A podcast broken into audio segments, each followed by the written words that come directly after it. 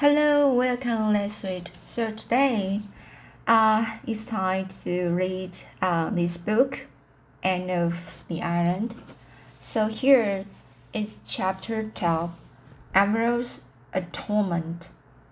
So atonement, uh, this this is a new word to me. It's uh, something you do to show that you are sorry for the bad that you did. So Emerald's atonement is uh, really, uh, I am just feel so curious about it. What kind of atonement Emer Emerald Emerald did? Uh, so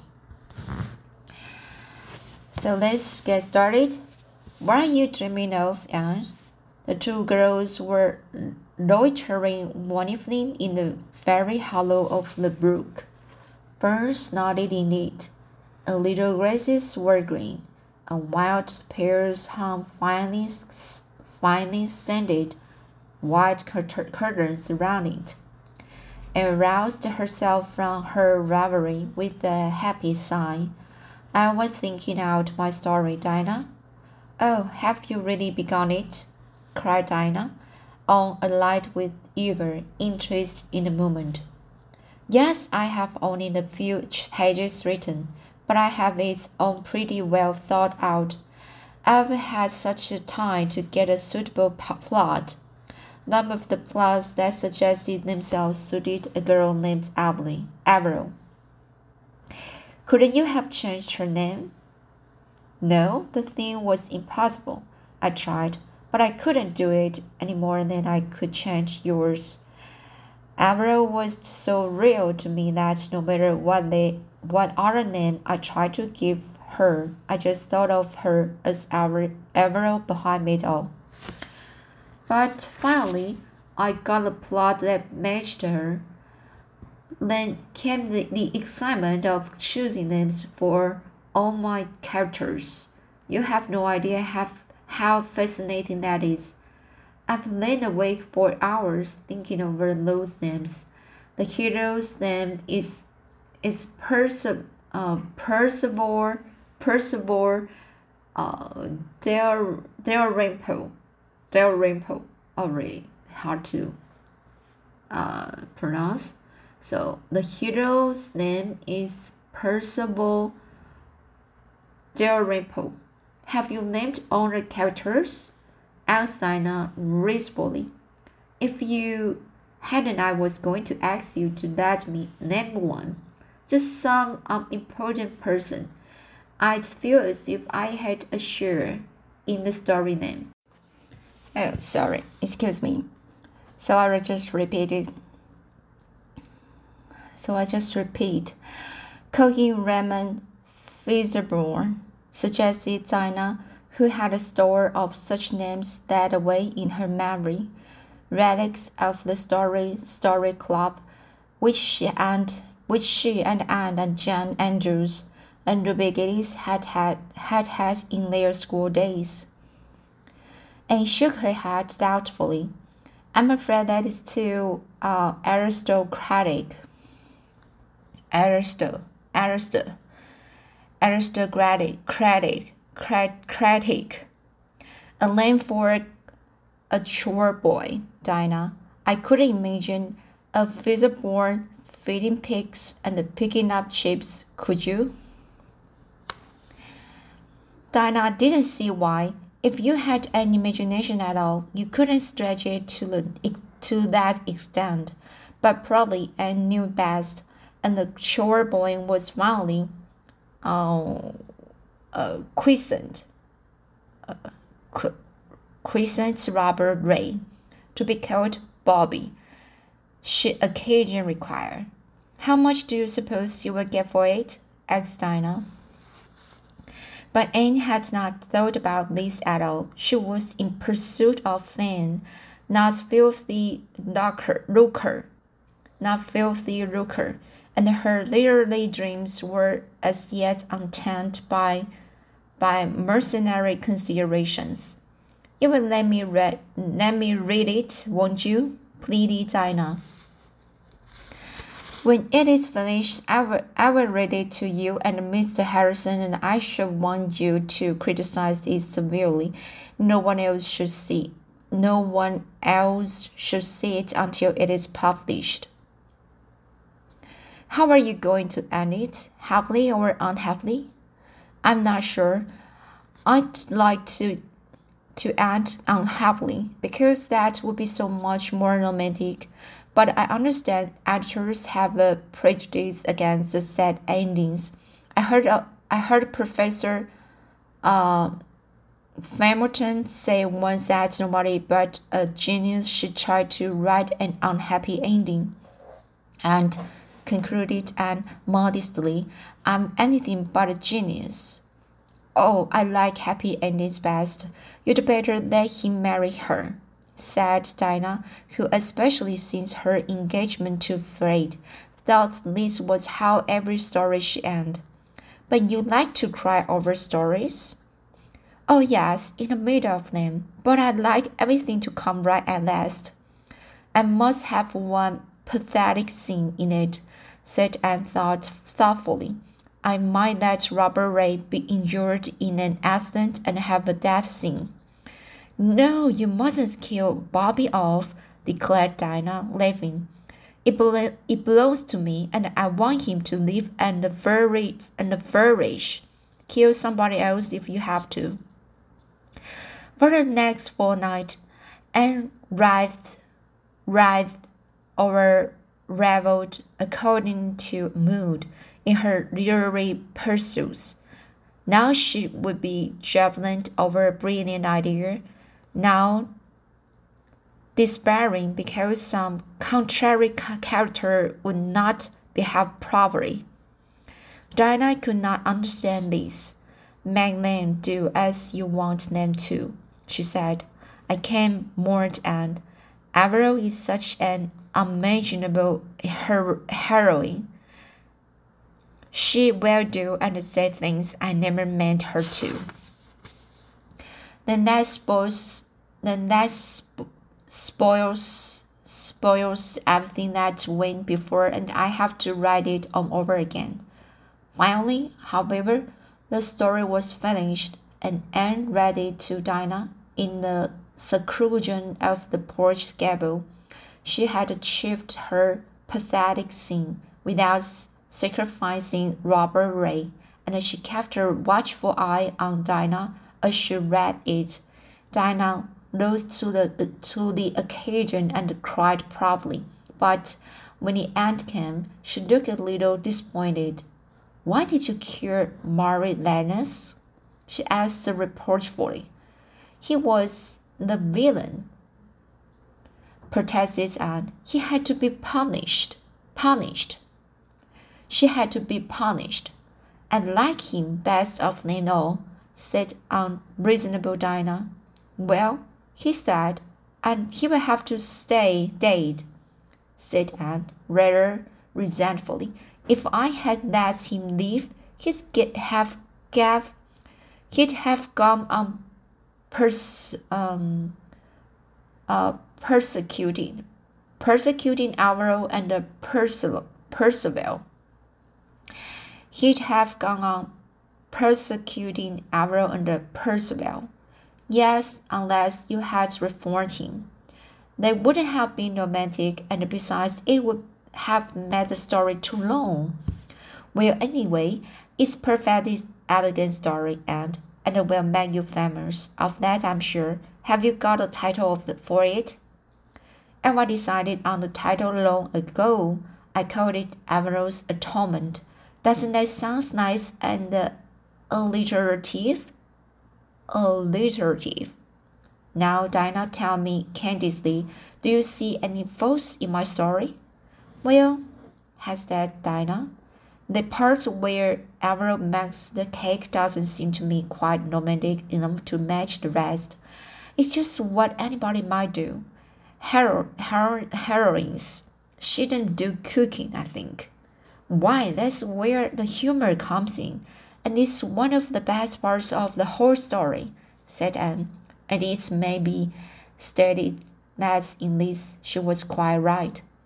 Diana prudently refrained from any further criticism, but Mr. Harrison was much harder to please. First, he told her there was entirely too much description in the story. Cut out all those flower passages, he said unfeelingly, and had an uncomfortable conviction that Mr. Harrison was right, as she forced herself to expunge most of her beloved descriptions, though it would three rewritings before the story could be pruned down to please the the fastidious fasti, fastidious Mr. Harrison. I've left out all the descriptions by the sunset, she said at last. I simply I simply couldn't let it go. It was the best of them all. It hasn't anything to do with the story, said Mr. Harrison, and you shouldn't have let the scene among rich city pe people. Why do you know of them? What did you? Why didn't you that is right here in Avonlea? Changing the name, of course, or else Mrs. Rachel Lynde would probably think she was hurrying. That would never have done, protested Anne. Avonlea is the dearest place in the world but it isn't quite romantic enough for the scene of a story. I dare say there's been a long romance in Avonlea, and many tragedy, tragedy too, said Mr. Harrison drily. But your folks aren't like real folks anywhere. They talk too much and use too high flown language. There's one place where that that's Dalrymple chap talks even on for two pages and never lets the girl get a word in edgewise. If he'd done that in real life, she'd have pinched her. Oh, sorry, she'd have pinched him. I don't believe it, said Anne flatly. It hurts secret soul. She thought that the beautiful, poetic, poetical things said to Averil will win any girl's heart completely. Besides, it was gruesome to hear of Arrow. the stately queen like Arrow, pitching anyone. Arrow declined her suitors. Anyhow, resumed the merciless Mr. Harrison, I don't see why Maurice Lennox didn't get her. He was twice the man the other is. He did bad things, but he did them. Percival hadn't time for anything but mooling. Mooling? That was even worse than pitching. Maurice Lennox was the villain, said Anne indignantly. I don't see why why everyone likes him better than Percival. Percival. Percival Percival. Percival is too good. He's aggrav uh aggravating aggravating aggravating sorry next time you write about a hero but a little spice of human nature in him this time you write about a hero, put a little spice of human nature in him. Averil couldn't have married Maurice. He was bad. She'd have reformed him. You can reform a man. You can't reform a jellyfish, of course. Your story isn't bad. It's kind of interesting. I will admit it. I will admit. But you are too young to write a story that would be worthwhile. Wait ten years and made up her mind that the next time she wrote a story, she wouldn't ask anybody to criticize it. It was too discouraging. She would not read the story to Gilbert, although she told him about it. If it is success, you will see it when it is published, Gilbert. Gilbert. But if it is a failure, nobody should ever see it. Marilla knew nothing about the venture in imagination and saw herself reading the story out of magazine to Marilla, entrapping her into praise of it. For in imagination all things are possible, and then triumphantly announcing herself the author. One day Anne took to the post office a long, bulky envelope, envelope addressed with the delightful confidence of youth and, and inexperience to the very biggest of the big magazines. Dinah was as excited over it as Anne herself. How long do you suppose it will be before you hear from it? she asked. It shouldn't be longer than a fortnight. Oh, how happily, how happy and proud I should be if it is accepted. Of course, it will be accepted, and they will likely ask you to send them more. You may be as famous as Mrs. Morgan someday, and, and then how proud, how proud I will be knowing you, said Dinah, who possessed at least the striking merit of unselfish admiration of the gifts and graces of her friends. A week of delightful dreaming followed, and then came a bitter awakening. One evening, Dinah found Anne in the porch gable with suspicious looking eyes. On the table lay a long envelope and a envelope and a crumpled manuscript. manuscript. And your story hasn't come back? cried Dinah incredulously. Yes, it has, said Anne shortly. Well, that editor, editor must be crazy. What reason did he give? No reason at all. There is just a printed slip saying that it wasn't found available. I never thought much of that magazine away anyway, said Dinah heartily. The stories in it are not half as interesting as those in the Canadian Woman, or it costs so much more. I suppose that the editor is prejudiced against anyone who isn't a Yankee. Don't be discouraged, and remember how Mrs. Morgan's stories came back. Send yours to the Canadian woman. I believe I will, said Anne, plucking up heart. And if it is published, I will send that American editor a marked copy. But I will cut the sunset out. I believe Miss Harrison was right. Out came the sunset, but in spite of this heroic mutilation, the editor of Canadian Women sent Averil's atonement back so promptly that the in, that the in, indignant Dinah declared that it couldn't have been read at all, and vowed she was going to stop her subscription immediately and took this second rejection with the calmness of despair. She locked, she locked the story away in the garret's trunk where the story's cloth tales reposed. But first she yielded to Dinah's entreaties and I gave her a copy. This is the end of my liter literary ambitions, she said bitterly. She never mentioned the matter to Mr. Harrison. But one evening, he asked her bluntly if her story had been accepted.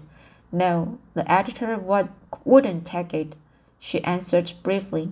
Mr. Harrison looked sidewise at the flushed, delicate profile. Well, I suppose you will keep on writing them, he said encouragingly. No, I should never try to write a story again, declared Anne with a hopeless finality of nineteen when the doctor, oh sorry, when the door is shut in his face. I wouldn't give up altogether, said Mr. Harrison reflectively. I'd write a story once in a while, but I wouldn't pester the editors with it. With it. I'd write of people and places like I knew, and I, I'd make my characters talk every, everyday English and isolate the sunrise and the set in the usual quiet way without much fuss over over fact. If I had to have villain at villains at all, I'd give them the chance and I'd give them the chance. There are some terrible bad men in the world, I suppose, but you'd have to go a long piece to find them. Though Mrs. Lin believes we are all bad, but most of us have got a little little decency somewhere in us. Keeping keep on writing and no, it was very foolish of me to attempt it. When I'm through Raymond, I will stick to teaching. I can teach. I can't write stories. It will be time for you to be getting a husband when you are when you are through Raymond, said Mr. Harrison. I don't believe in putting marrying off too long, like I do, like I did. And got up and then marched home. There were times when Mr. Harrison was already intolerable, pitching, mooning, and getting the husband. Ow. So this chapter is talking about um, how failure uh, and uh, just um, um, found herself so much uh, so much efforts uh, to write a novel, but um, she failed anyway.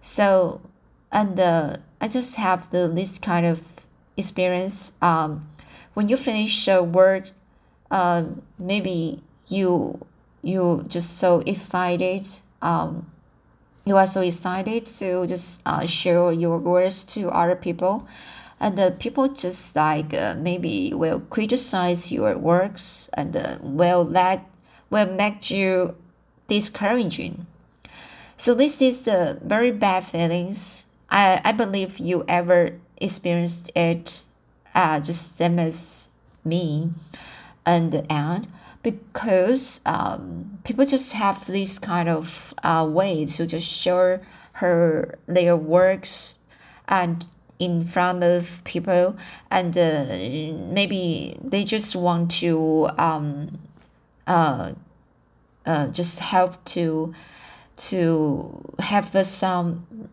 some you know just some praise and uh, some maybe encouraging words, but uh, uh, if in reality, the people just have the some, you know, they will talk directly to you mm, something bad, so that will be not uh, maybe not a good words in your mind. So they will be uh, terrible to you and when you just listen this kind of thing um, so so so that's why and just uh, this had uh, was determined to just uh, have this kind of feeling next time. Uh, she would not uh, give anybody to criticize her works all right uh, same as me. Um, sometimes we when we just uh, finish something you really like, and um, you feel satisfied and very happy to uh, finishing it. Uh, I think you just uh, maintain this kind of feeling by yourself, maybe, and uh, maybe you well you can have the some other ways just uh should tell yourself this just um criticize maybe is a another way to another is a way just to advise you. Just don't just let them to to affect you so much. Um, you know some especially some people. We are have uh, so many people around and uh, we can't just always uh, satisfy everyone everyone. So just do the things you are happy and uh, so contented with it. Um, I think so nobody can uh, stop you uh, when you just have the something you just feel value uh, so I just hope I can have uh, more uh, time to just let myself uh, practice more other works like uh, painting, water paint, watercolor painting. Uh, so I think um, that's why I just stopped uh, water painting just like Ant, uh, because I just um heard the people just criticizing or just have the some negative. Maybe it's not ter- it's not much terrible, but um, let's just let me uh have no desire to just continue out my my working you know so so i just here just want to uh, encourage people if you have this kind of situation as help that you have you have to continue your way to just don't stop right? And don't abandon uh, the things you like. All right so this is a very uh, similar feeling to me and um, but i just hope you can just learn from it and to grow up just like me. All right okay so this is the chapter 12 and i hope um, from novel we just still can learn from um, some story um, some stories uh, right? Uh, so when you just uh from story you can some stories you can just learn uh, about your life and the real life and you can just um, see the world and see the the human humans all right and uh, when you just uh, realize something maybe you will feel re you, you will feel like uh, just release yourself all right Okay, so that's today, and uh, um, thanks for listening, and uh, um, I hope you like it. Uh, and uh, see you next time.